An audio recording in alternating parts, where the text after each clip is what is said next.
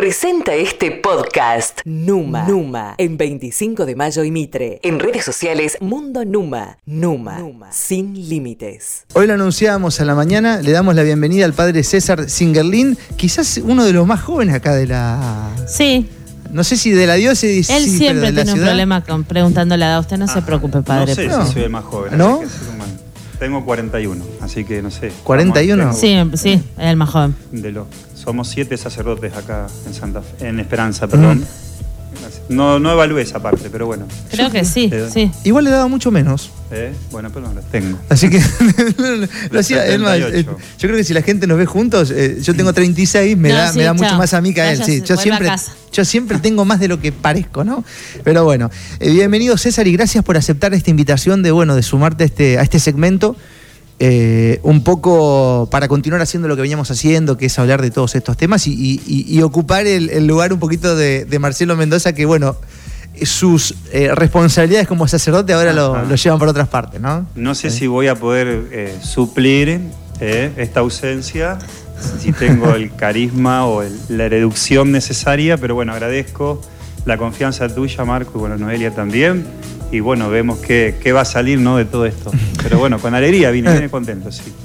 César, bueno, vamos a arrancar. Eh, Dale. Siempre buscamos hacer eh, un poco de, no sé, de análisis, de meditación y de lo que se puede hacer en, en un espacio en donde creo que una de las misiones más importantes que tenemos como medios es ayudar a pensar ¿no? y a replantearnos en muchos casos algunas cosas. Eh, tenía pensado preguntarte acerca del compromiso. Eh, ¿Qué es lo que entienden por compromiso ustedes? ¿Cómo lo viven desde su trabajo también como sacerdote? Sin lugar a dudas que elegir ser sacerdote ya es un compromiso. Sí, Eh, y bueno, y hoy es un tema que, que quizás no está tan de moda, ¿no? El tema del compromiso. sí, es una palabra que, primero que cuando la usamos hoy en este programa como disparadora, es una palabra de la cual ninguna, ninguno podemos escapar del compromiso.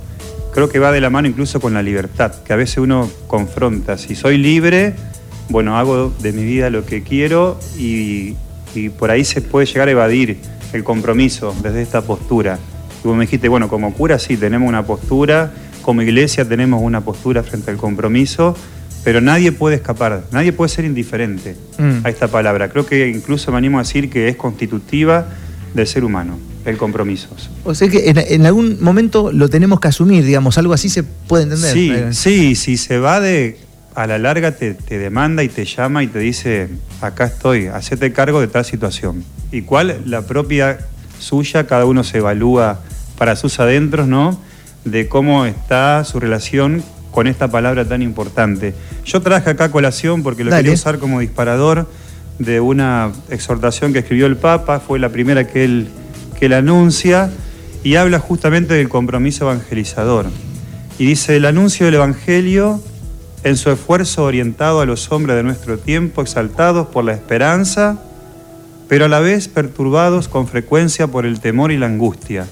Es sin duda alguna un servicio que se presenta a la comunidad cristiana e incluso a toda la humanidad. Mm. Y él habla del compromiso.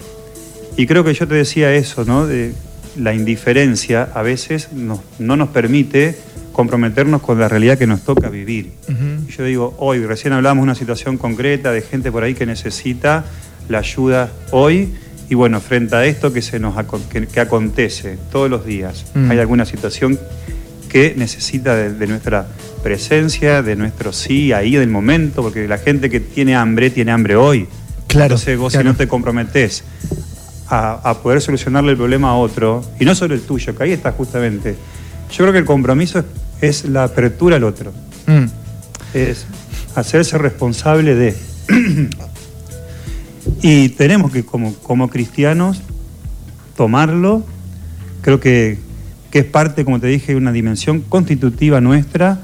Y yo digo, hoy ha- hacía esta semana, así como, viste que está con esto de las elecciones, Claro, todo ese tema. eh, cómo reaccionamos nosotros frente a las cosas que por ahí suceden y que no esperamos o, o lo que sea. No, voy a, me voy a poner a no soy muy político ni, economista, pero sí uno por ahí palpa la situación de la gente y creo que todos, noso- todos tenemos una responsabilidad eh, frente a lo que pasa. ¿Sabes que está de Sí. moda también como que eh, siempre el compromiso lo nombramos, pero se lo cargamos al de al lado? Claro. O sea, no los asumimos nosotros. Sí, es la parte más fácil de hacer, de poder de, de derivar o tratar de hacer cargo al otro de lo que quizás a mí me acontece.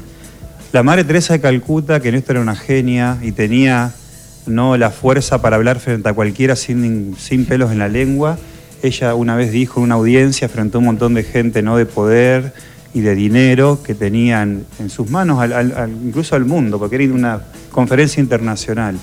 Y ella dice, todos ustedes quieren cambiar el mundo, dijo. Y hay una solución, dice. Tenemos que empezar por nosotros. Yo, dice, con el que tengo al lado. Ella ese día había llegado tarde a la conferencia porque se quedó atendiendo a un moribundo, Mm. fuera, donde justamente estaban hablando de la paz y un montón de, Ah. de, sí, de lemas así que, que suenan lindos. Dice, ella llegó tarde porque estaba atendiendo a alguien que se vio necesitado. Y quizás muchos pasaron por lado de esa persona que estaba fuera del lugar donde estaban convocados. Mm. Y bueno, ella frenó y se responsabilizó de alguien que, que le aparece, ¿no? Una necesidad. Yo siempre digo esta frase, por ahí insisto mucho, incluso en las homilías, que la caridad es inoportuna.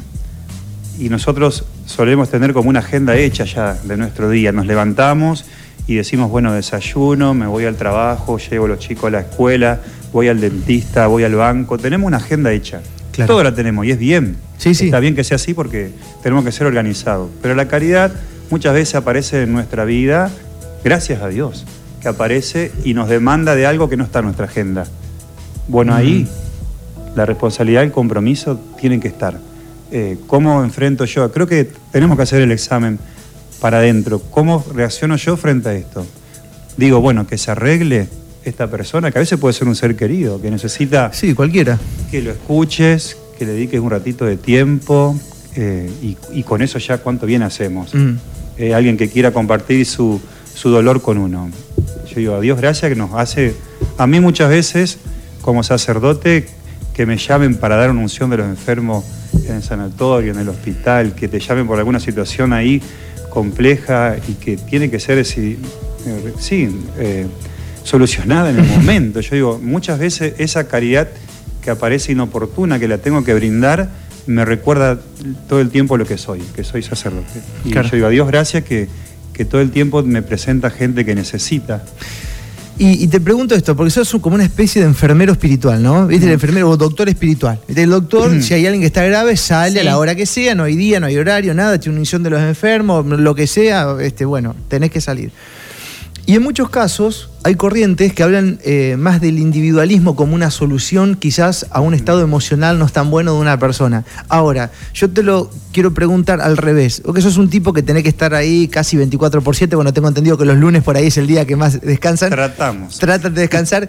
Eh, ¿Qué recibís a cambio? ¿no? Porque se brinda el individualismo como una solución para uno mismo, pero también me encuentro con gente, te encontrás con gente que dice, no, yo la verdad es que mi solución la encuentro dando, porque Sí. recibo a cambio un montón de cosas que no se ven quizás. Creo que la realización personal nuestra pasa justamente por la entrega al otro. Nuestra felicidad pasa por la entrega al otro, que no quita que nos ocupemos de nuestras cosas.